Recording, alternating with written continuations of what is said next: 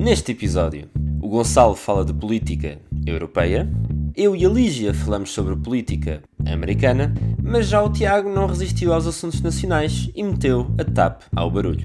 Está lançada a nau espacial.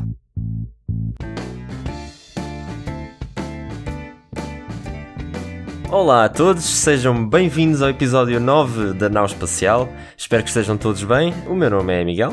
Eu sou o Gonçalo. Eu sou a Lígia. E eu sou o Tiago. E esta semana são tantas as notícias que nós aqui, esta tripulação, não tem mãos a medir, mas selecionámos três temas uh, de categorias assim um bocadinho diferentes, para dar aqui também um bocadinho de diversidade uh, e para tentar chegar um bocadinho a todos os lados. Portanto, sem mais demoras, porque vai ser um episódio uh, talvez longo, vamos seguir para a Lígia, que nos quer falar sobre o que raio se passa no Congresso americano e na, lá nas políticas deles por causa da missão Mars Sample Return. Lígia, conta-nos. Ora bem, então tentando ser o mais profissional possível, porque eu tenho de facto um visto que quer renovado no próximo ano, um, saiu um artigo na Space News que eu achei interessantíssimo, porque diz assim. House Bill would fully fund Mars sample return and block cooperation on ExoMars. Ora, o que isto significa é que Uh, e, e, se calhar começo por explicar inicialmente como é que funciona aqui a legislação na América.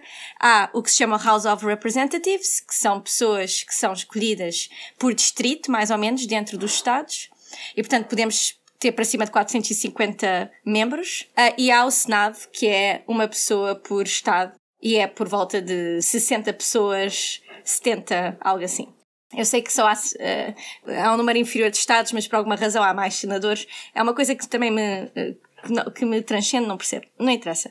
Mas é, por, é assim, roughly, esta é a, a ideia. E a maneira como as, as, eles legislam, que é passar as bills, é que a House tem que fazer um report os representativos têm que fazer um report e dizer o que é que eles querem, e o Senado tem que fazer o seu report e dizer o que é que eles querem, e geralmente isto acontece muito para uh, orçamento de Estado, orçamento do país. Pronto. E geralmente eles concordam uns com os outros ou nem por isso? Uh, depende quem é que tem, qual é a cor de um e do outro. E neste momento, é como o país está aqui, bastante polarizado, uh, a cor de, a, da maioria de, dos membros do, da House não é a mesma cor da maioria dos senadores. Uh, e isso também influencia bastante o espaço, não é? Porque há uma visão muito. Uh, o espaço é uma coisa que é aceito por as duas cores políticas aqui, uh, mas que tem, digamos que, uma tradição maior e emo mais emocional com os vermelhos. Portanto, com os republicanos. Mas os, os democratas, como também são muito ligados à ciência, liberais, também acabam por gostar da parte espacial, geralmente quando é muito ligada à preservação da Terra, à observação da Terra e ciência feita na Antártida, nos polos, por aí uhum. diante. Coisas que sejam para preservar. Mas acaba por haver então que o espaço é uma das pequenas situações de união das duas, dos dois partidos, acaba por ser. Mas a visão que eles têm para o futuro da NASA é muito diferente. Então, enquanto que o Senado Portanto, a NASA quer passar, quer ir a, Marte recuperar as amostras que o Perseverance anda a recolher e para isso precisa de um orçamento incrível, uma coisa assim. Eu até, eu vou aqui procurar o valor.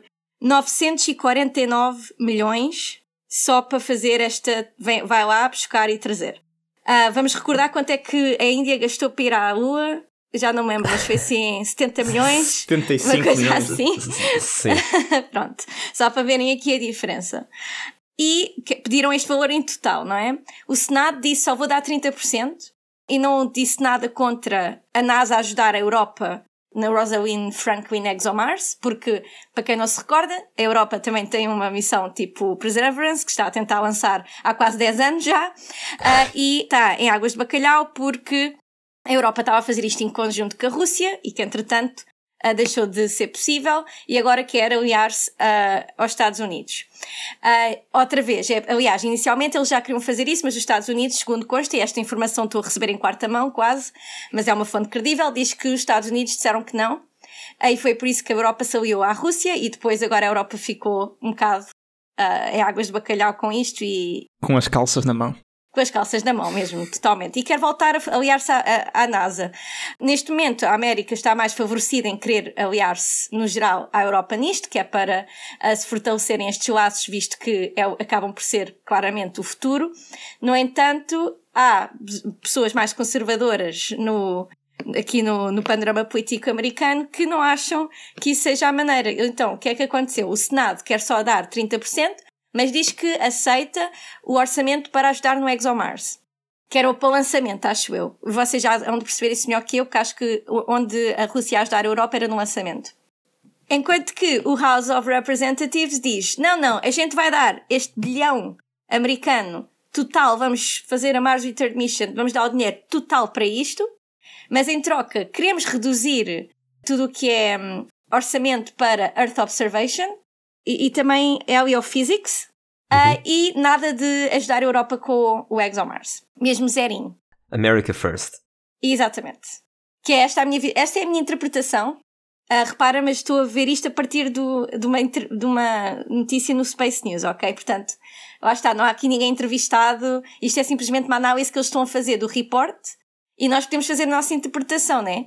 Que tem a ver uhum. com a tradição política de cada um dos partidos, mas uh, lá está, que só manter vigente, uh, por causa do meu visto, que isto é uma interpretação apenas. Pronto, mas não faz mal, nós não temos visto, portanto nós, tu agora introduz o tema e nós javardamos em cima Javarda. do... Pronto, olha, eu não tenho muito a javardar, a mim parece-me que o lado que quer tudo para os Estados Unidos e, e, esquecer as missões terrestres tem aquela ideia da Guerra Fria de ah, temos de fazer mais e melhor e lançar sondas para todo lado para bater. Tipo, numa, numa ideia de exploração espacial que é fixe, mas é megalómana e pouco focada no, em, em ciência.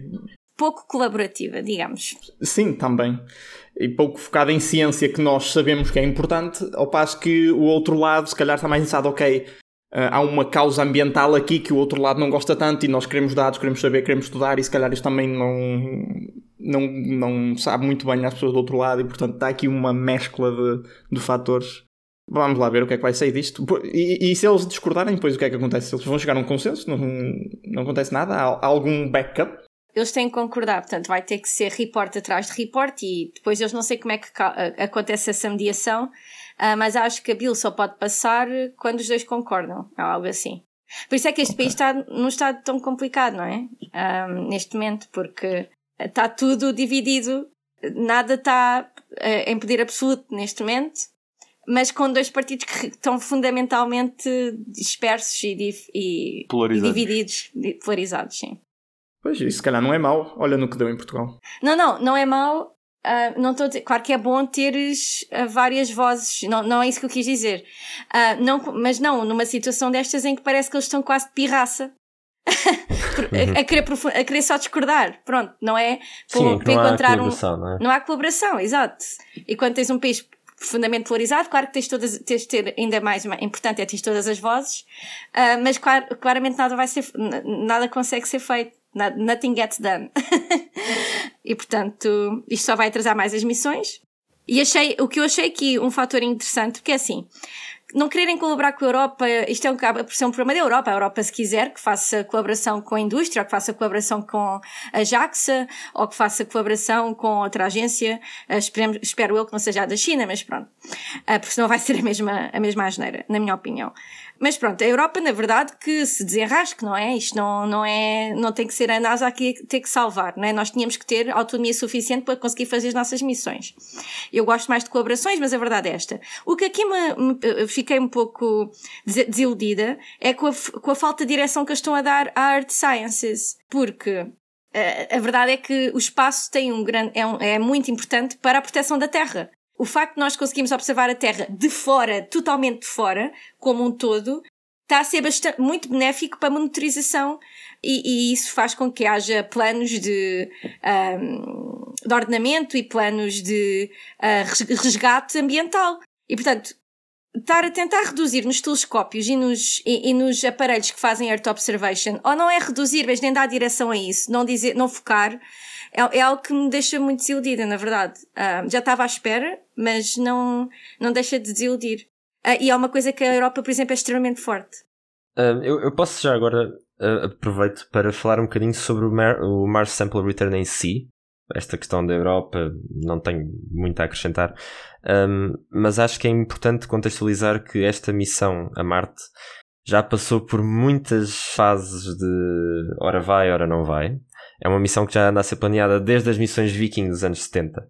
E esta missão tem uma particularidade que é não é a tua típica missão de ciência, como até o próprio Perseverance uh, ou qualquer sonda que vá para, para Marte, ou, é uma coisa bem mais cara, porque envolve muitos mais elementos, uh, mas também não é bem uma missão de exploração humana, portanto está ali na, num meio termo que só é comparável talvez com o telescópio de James Webb.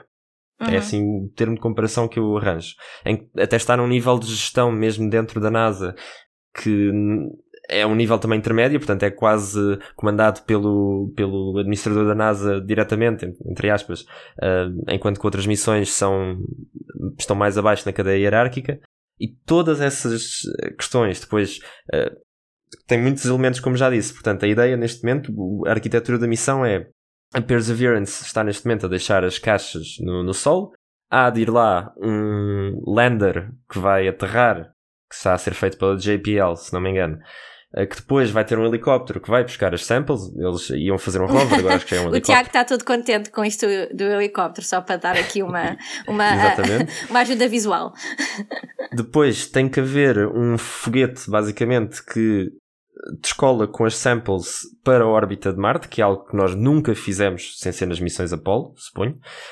E depois tem que haver um orbiter, um, uma sonda que está a orbitar Marte, que traz de volta as, as, as, samples para a Terra. Portanto, são imensos elementos, isto custa imenso dinheiro e é um programa muito grande, mas continua a ser uma missão de ciência. E ainda por cima, tem constrangimentos temporais. Não é como o James Webb que se não lanças hoje na véspera de Natal, lanças no ano novo e não faz diferença, ou lanças daqui a um ano. Aqui, como estamos a falar de Marte, tens janelas de lançamento específicas de dois em dois anos, etc.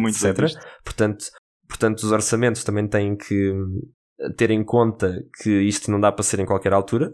Ou seja, o James Webb arrastou-se durante 10 anos e o orçamento foi aumentando sempre, mas eles conseguiam sempre. Ah, arrasta isso mais um ano e a gente dá-lhe o mesmo financiamento, mas eventualmente faz. Sim, mas o, o ponto 2 estava ali paradinho à espera, não é? Não, não ia Exatamente. Aqui isso não funciona porque tens as janelas de lançamento. Não, isso é um muito bom ponto nem, que nem tinha pensado, mas queria só, uh, entretanto, de conversas com ouvintes do podcast, uh, eu noto que cada vez menos explicamos algumas coisas das mais fundamentais e damos como garantido, mas uh, só para esclarecer o que o Miguel aqui está a dizer, é que como Terra e Marte estão a orbitar à volta do Sol e andam nesta corrida, vá, infinita, existe um número limitado, pelo menos possível, de órbitas que nós, em que nós queremos lançar e, portanto, se queremos fazer uma missão a Marte, só podemos lançar de quantos em quantos anos? Acho que são 26 meses, uma coisa assim. Ou... Portanto, é dois anos e qualquer coisa. Qualquer coisa como dois anos, porque isto tem a ver com a nossa matemática vá de lançar um foguetão da Terra e garantirmos que quando ele chegar ao sítio, Marte também vai lá estar e é uma órbita possível, possível em termos do combustível que se gasta e tudo mais. Portanto, daí aparece para este tipo de missões para Marte e este e, e, também um ciclo de notícias quase que é quase que a cada dois anos ouvimos notícias de saída e chegada para Marte, porque são os nossos timings aqui possíveis só para acrescentar uma, outro pequeno constrangimento de tempo, as amostras em si têm um tempo limite dentro do cache, dentro é. da, da dentro, dentro da tem um prazo daquele, de validade. Tem um prazo de validade dentro, dentro da cápsula do, do hermética do esparguete que nós falámos, uh, para, manter, para manter a amostra termostável é uma, uma uh, supostamente 10 anos, algo assim. E, portanto, a partir daí já não temos sequer garantias que a amostra que lá está vale sequer a pena e que, está, e que o tempo parou, digamos, desde que foi recolhida. Então, mas afinal não preserva todo o aroma e sabor. Preserva durante um tempo limite. pois, não sei. Eu acho que o IKEA faria melhor, mas pronto. Exatamente, temos de pedir ao IKEA para fazer um orçamento também com a, as capacidades das, das, das, caixinhas de conserva deles. Eu continuo deles. a achar que eles deviam era fazer tudo em colaboração com a Europa, incluindo tudo o que seja cápsulas, sejam aquelas, uh, aqueles recipientes herméticos do IKEA. É o que eu acho. Porque a questão é, eles, eles vão mandar coisas agora, eles vão mandar a Mars Return Sample, sample ai, a Mars Sample Return Mission, meu Deus, é o que acontece quando não tomas café. Vão mandar. A questão é, quando chegar, será que a gente vai conseguir abrir os, os caixas? Hum. É que com o Osiris Rex já está aqui a ver que isso é um problema. Então, mas se calhar por isso é que eles estão agora a adiar, eles estão a ver se isso do Osiris funciona ou não, e se não funcionar, pensam, pronto, deixa, deixa aquilo para lá, não, não, não, não dês dinheiro a estes gajos. Pois. É, é, uma excelente questão, mas eu duvido mesmo que um ou dois parafusos seja a parte mais difícil disto tudo. Olha, e quando falas, continuam fechados. é verdade, é verdade. Bom, mas só para, só para uma partezinha também, estávamos a falar da geometria da Terra e de Marte, e não sei se vocês sabem, mas neste momento Terra e Marte estão em conjunção. Portanto, ah. o ângulo Terra, Sol, Marte está neste momento a quase 180 graus, ou seja, Marte está quase do outro lado do Sol exatamente, e acho que vai ficar mesmo quase exatamente do lado do Sol dia 17 de novembro, por volta dessa data.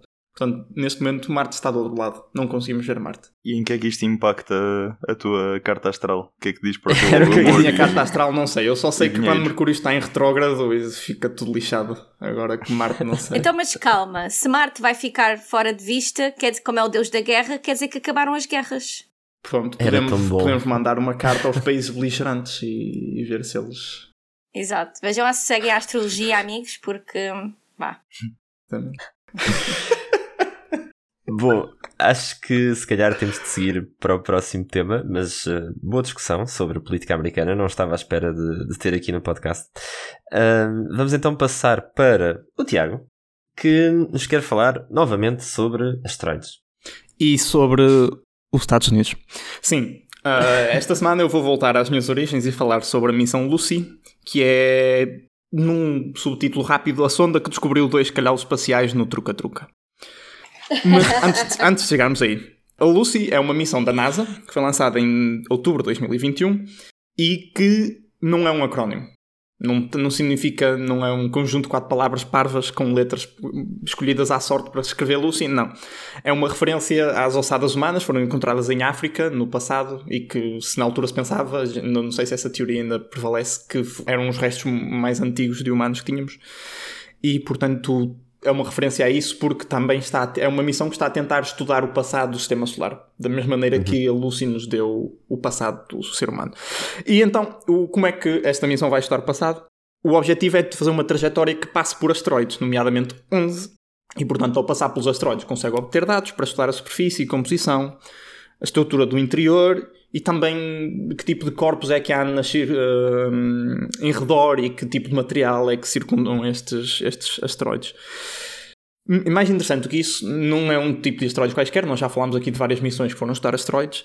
Esta missão é interessante porque vai estudar o, os asteroides da família dos trojanos, que são uhum. um, um, uma família. Troianos? Trojanos, troianos, não sei. Assim, eu... Gregos e troianos. Pois, eu se calhar traduzi do inglês que, de, que Trojans. Pronto, troianos, efetivamente. Que é uma família de asteroides que partilha a órbita com Júpiter. Portanto, normalmente os asteroides vão estar entre Marte e Júpiter, na, na cintura de asteroides, mas estes são especiais. E estão na órbita de Júpiter, que vocês podem pensar que é um círculo grande à volta do Sol, mas eles estão desfasados de Júpiter, um bocadinho para a frente e um bocadinho para trás, na órbita, portanto, estão um bocadinho à frente e atrás no círculo, nos chamados pontos Lagrange L4 e L5. Nós depois, noutros uhum. episódios, quando não tivermos notícias, vamos ter a oportunidade para descrever uh, ou para falar sobre porque é que estes pontos são especiais, mas têm propriedades gravíticas que fazem com que se pusermos lá um calhau, um asteroide, uh, é uma zona mais ou menos estável do ponto de vista gravítico, e portanto eles ficam lá e têm esta família de asteroides que estão por estudar. É a primeira missão que vai fazer isto. E como já, já tive a oportunidade de mencionar, isto é interessante porque estes asteroides são umas migalhinhas que sobraram do, da formação do sistema solar e, portanto, são as nossas pistas que nós podemos ter para perceber como é que o sistema solar se formou. Como nós já vimos há uns episódios atrás, nós tínhamos uma teoria sobre as formações do sistema solar, mas neste momento nós não fazemos puta ideia de como é que isto funciona, portanto, estas missões uh, são cada vez mais bem-vindas. E porquê é que esta missão foi notícia? Porque na, na quarta-feira passada, dia 1 de novembro, a missão passou pelo primeiro asteroide, o asteroide Dinkinesh, que ainda não é um destes asteroides da família, é um asteroide da cintura de asteroides, mas pronto, nós podemos passar por ele, podemos tirar dados na mesma e serve sempre para um exercício de calibração de instrumentos, ver se está tudo a funcionar com a nave. Há muitas missões que fazem esse tipo de pré-passagens antes de chegarem ao alvo que querem. Como é que o nosso comitê de avaliação de nomes avalia o, nome Dinkinesh? Eu não sei. Alguém quer procurar o que é que significa enquanto eu continuo? Provavelmente deve ser o nome de alguém, sinceramente. Eu, eu queria saber o que é que o, o, que é que o Dinkinesh faz antes de passar o julgamento.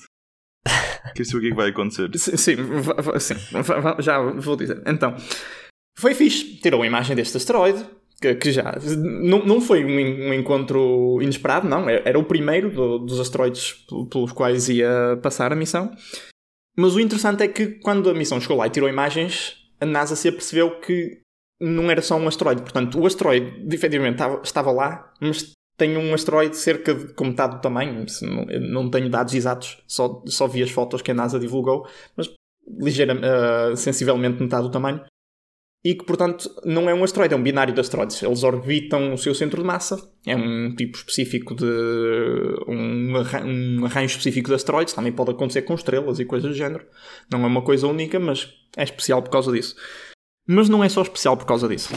Portanto, este segundo asteroide mais pequeno que orbita o asteroide principal que a missão queria visitar, não é só um asteroide ele próprio. Portanto, as imagens mais detalhadas revelaram que é um asteroide grande com um asteroide duas, três, quatro vezes mais pequeno, pegado. Uh, e não é pegado, não, eles não chocaram um contra o outro, não parece, não, não parece que tenha havido uma explosão, não parece que só foram duas pedras e tocaram uma na outra com cuidado e estão ali seguros pela gravidade mútua. E portanto, esta missão é interessante só de si, pelo estudo de asteroides e pelos dados que vai trazer e pela, pelas demonstrações técnicas todas que certamente terá, mas também por isto, nós não estávamos à espera de encontrar assim dois asteroides ligados um ao outro e no truca-truca, e portanto a pergunta agora está do lado da comunidade científica: como raio é que isto acontece? Eu acho que nós não sabemos que tipo de dinâmicas é que leva a que isto aconteça. Portanto, nós percebemos a gravidade, mas o que é que leva a que dois asteroides fiquem assim pegados um ao outro? Não sabemos, vamos ver. Tenho dois pontos. Então. Acho que, apesar de eles não saberem como é que isso acontece, acho que já há um nome para isso. Chama-se um binário de contacto. Ou contacto binário, sim. Exatamente. Sim. Pronto. E depois, em relação ao nome de Inquinés, está relacionado com uh, o fóssil da Lucy. Portanto, é, Dinkinesh é etiópio para. Etíope. Etíope, peço desculpa. Para, para esse tal fóssil e significa qualquer coisa do género Tu és maravilhoso. Em Amaric, Americ, como é que isso se diz em português? Não sei. Tu és fã? Uh, como? Americ. Um, é dos persas, acho eu, ou dos ah, indianos, okay. um assim. Não sei. Mas pronto, mas é da zona da Etiópia mesmo. Pronto, mas uh, isto para dizer que o nome do asteroide está relacionado também com o nome da missão. Eu, eu, eu, só vi os nomes dos asteroides troianos que vai visitar e que estão relacionados com a mitologia Exatamente. grega, naturalmente. Uhum.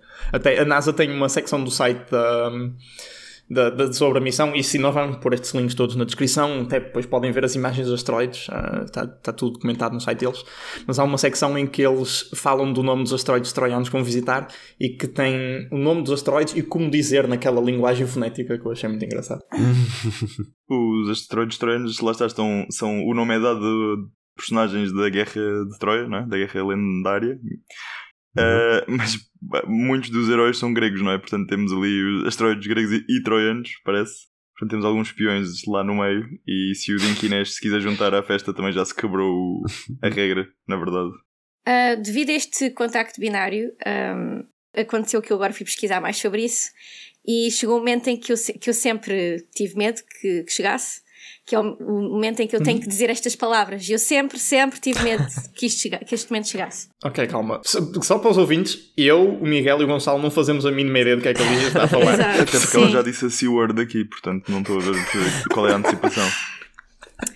Então, aparentemente, o cometa 67P Churyumov Gerasimenko, ah, que foi boa, sondado boa. pela ah, Rosetta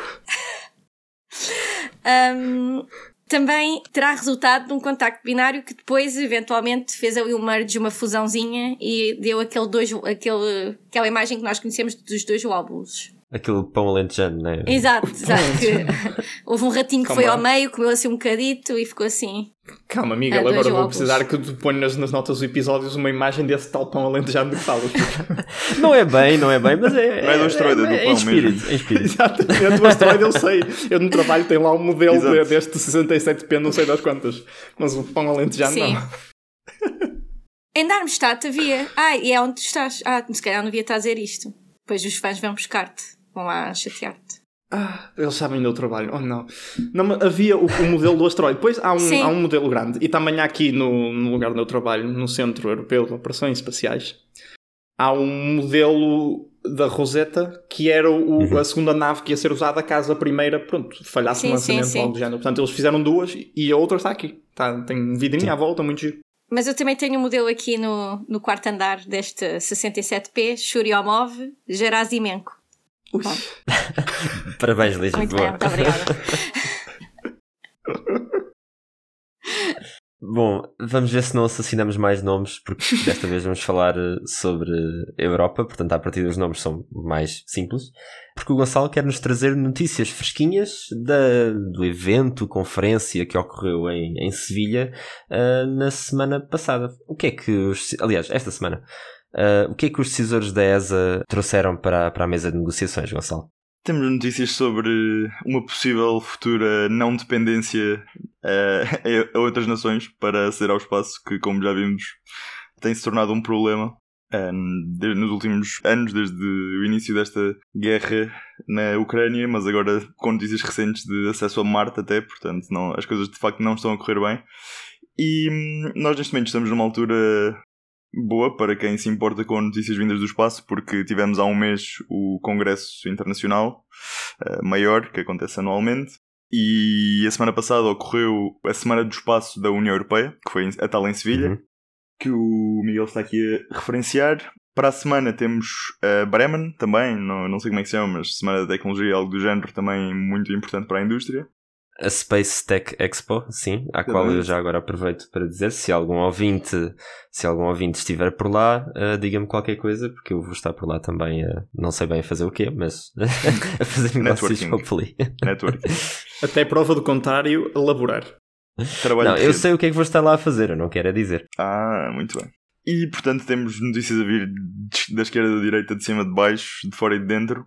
E de facto surgiu uma notícia, acho que não propriamente vinda de Sevilha, mas relacionada uhum. com tópicos que se discutiram em Sevilha, acerca deste tal não dependência de, de acesso ao espaço. E passa-se que a ESA anunciou que vai uh, dar início a uma competição para desenvolver, para dar oportunidade para o desenvolvimento de veículos de transporte comerciais de carga europeus para a ISS e de volta também, convém, uh, até, a realizar-se até 2028 e que sirva de como passo para o desenvolvimento de veículos para astronautas também, para termos acesso uhum. com carga de pessoas, neste caso. Isto é um programa que é semelhante ao COTS da NASA, que é o Commercial uhum. Orbital Transportation Services. Foi o programa que nos deu, que fez possível o desenvolvimento e o, o sucesso da SpaceX e de outros, outros veículos, como por exemplo a cápsula Cygnus da, uhum. da Northrop, Grumman. da Northrop Grumman. Mas o ponto mais importante aqui talvez é que este programa foi da NASA foi anunciado em 2006. Portanto estamos quase 18 anos atrasados. Mas como diz a sabedoria popular portuguesa, mais vale tarde do que nunca. É uma notícia que é bem-vinda. É bem-vinda para esta indústria europeia que se, está, que se tem uh, batido na corrida que nós temos referenciado várias vezes ao longo desta temporada do podcast. Uh, temos algumas empresas já mais ou menos alinhadas que talvez tivessem visto uh, algo parecido uh, no horizonte. A Exploration Company, por exemplo, tem o seu desenvolvimento de umas cápsulas para, julgo que para humanos, não consigo, não, não me certifico neste momento, que já te, tem visto o investimento ser, ser recebido pela parte deles. E por outro lado, algo que falámos também neste podcast, que é a Rocket Factory Augsburg, que tem o seu, a sua cooperação com a OHB e outras empresas para o desenvolvimento de um veículo de carga. E agora a dúvida é se, nos, se vamos ver a, eh, o resto da indústria reposicionar-se de certa forma para poder capturar este investimento da ESA. Por falar em investimento, o Joseph Aschbacher, portanto, como vês, existem palavras difíceis a pronunciar nesta, neste segmento eu também. Sei, eu sei. O nosso, o nosso colega, ou o colega do Tiago neste caso. O diretor-geral da ESA. Exatamente, diretor-geral da ESA, portanto, colega do Tiago. Uh, o José anunciou que. Perdão, é a lepra. Um, anunciou que ia formar uma equipa Tigre para começar a, a responder a, aos, aos, desafios do programa. A equipa Tigre, eu tive de ir ao Google ver, é, um, é quando se reúnem experts de determinadas de, uma, de um determinado setor para começar a, a placar vá, a abordar um problema, portanto eu diria que nós aqui neste podcast somos a nossa própria equipa de tigre, ou a equipa, equipa gatinho, se calhar, vá. Oh, era o que eu ia dizer. Oh. Que espera que duas a três empresas consigam vir a capturar contratos que para, nesta primeira fase são 75 milhões de um orçamento já existente para foguetões e acesso ao espaço, essas coisas todas. O, a continuação do, do financiamento será discutida em 2025 na reunião trianual da ESA que se chama o Ministerial Meeting, coisa. Sim, a, a ministerial, ministerial exatamente, ministerial. Que a última foi em novembro de 2022, não é? Exatamente, foi bastante recente, uh, coisa de um ano. Portanto, daqui a dois anos veremos qual é que é a continuidade dada a este programa e se a indústria europeia se alinhou para responder. Mas, para pormos as coisas em perspectiva, a NASA gastou ao longo dos uh, sete anos que levou a fazer o primeiro lançamento 800 milhões de dólares em moeda atual para estimular as empresas para este fim e depois houve financiamento adicional para se desenvolver a parte humana das cápsulas para astronautas e tudo mais.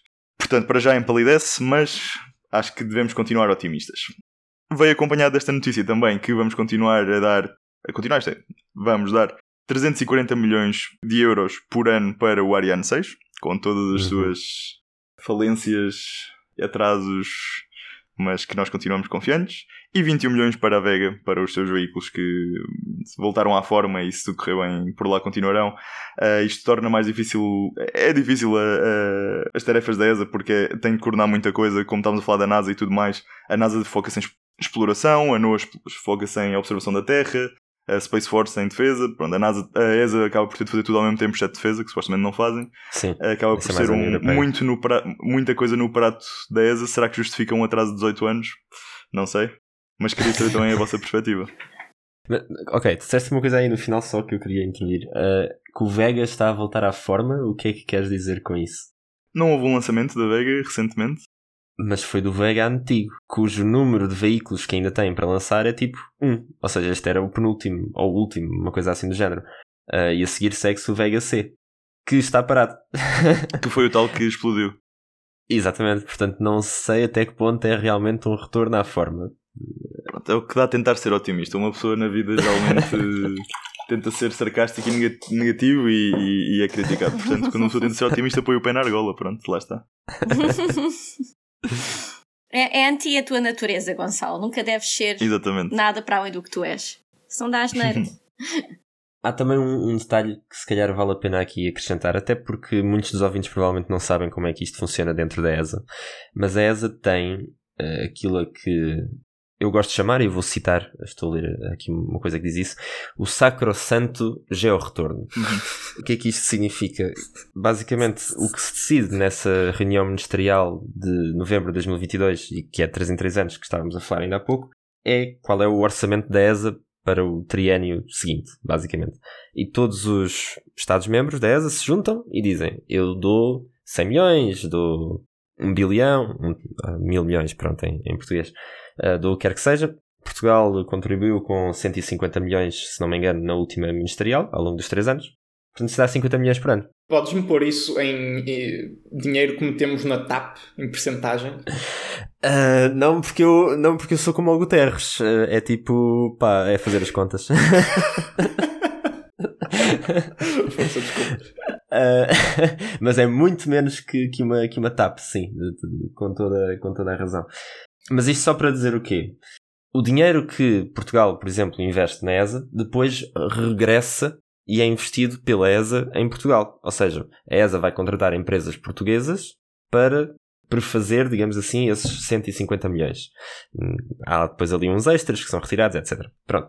E o que é que este programa tem de interessante, este que, que o Gonçalo acabou de, de dizer, de, de, de anunciar da, carga comercial? É que não se vai aplicar a sacrosanta regra do georretorno.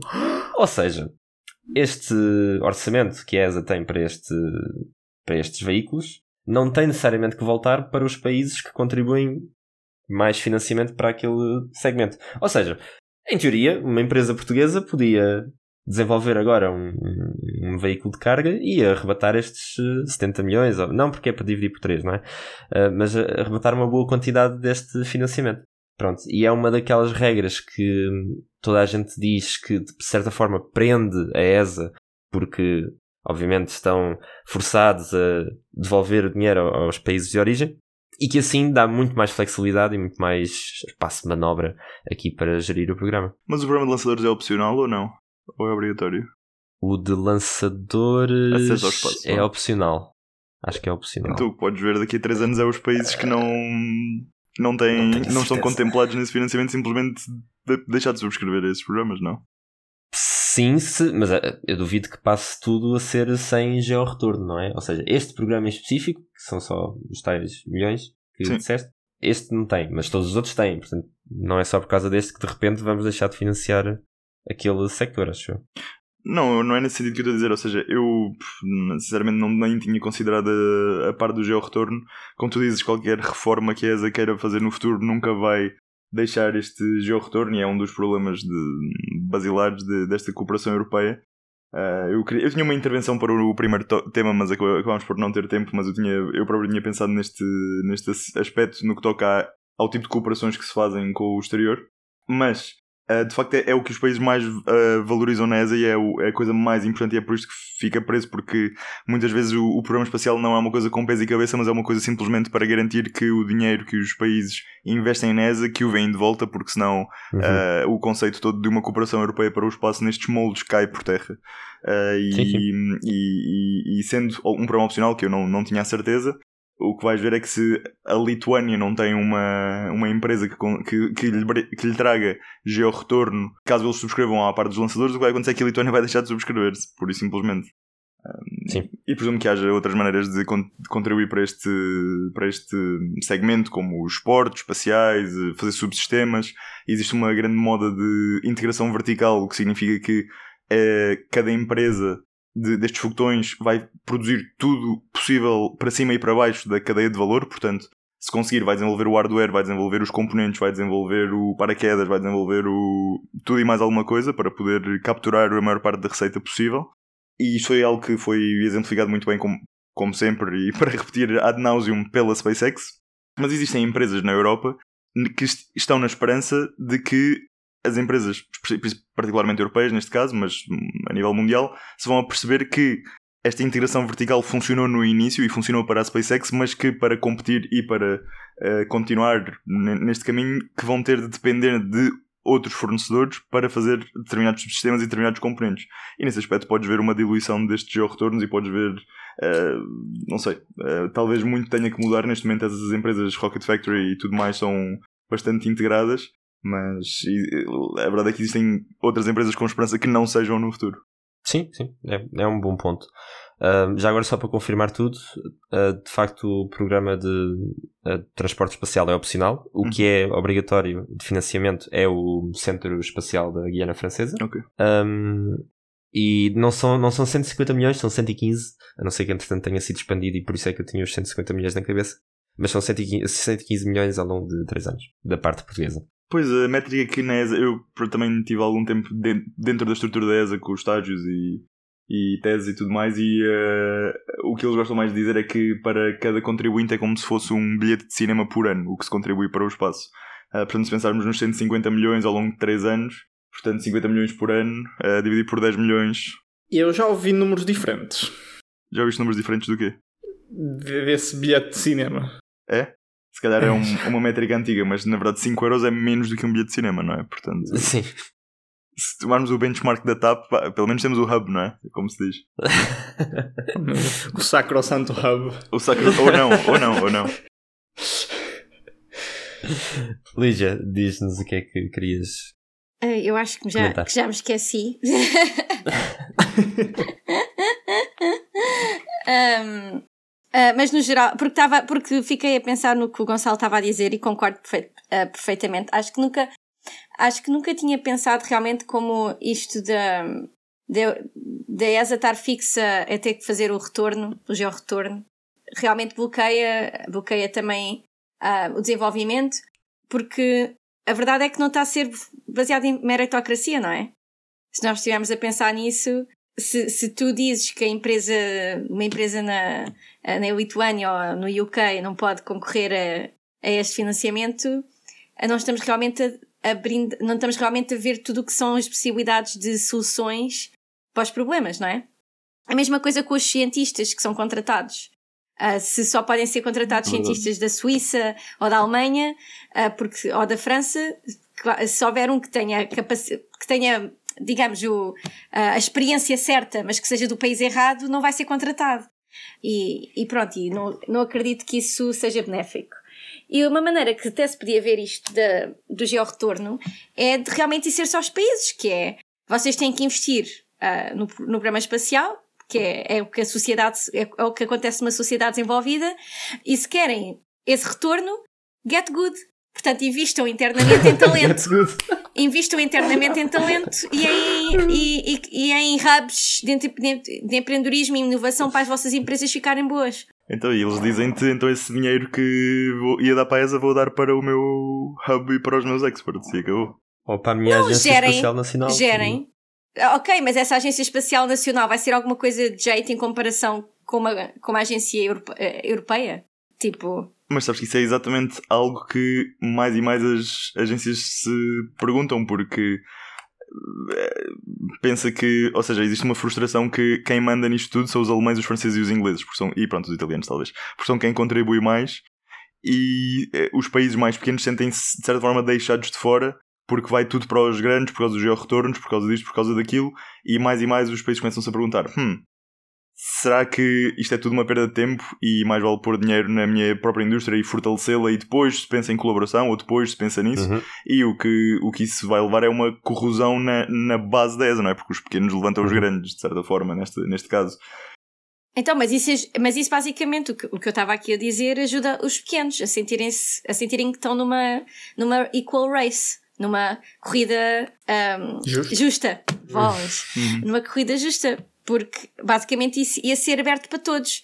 E quem tinha que realmente lidar com as suas inseguranças era a França, a Alemanha e o UK. Ah, porque eles de facto têm, ah, faziam uma, fazem uma contribuição maior.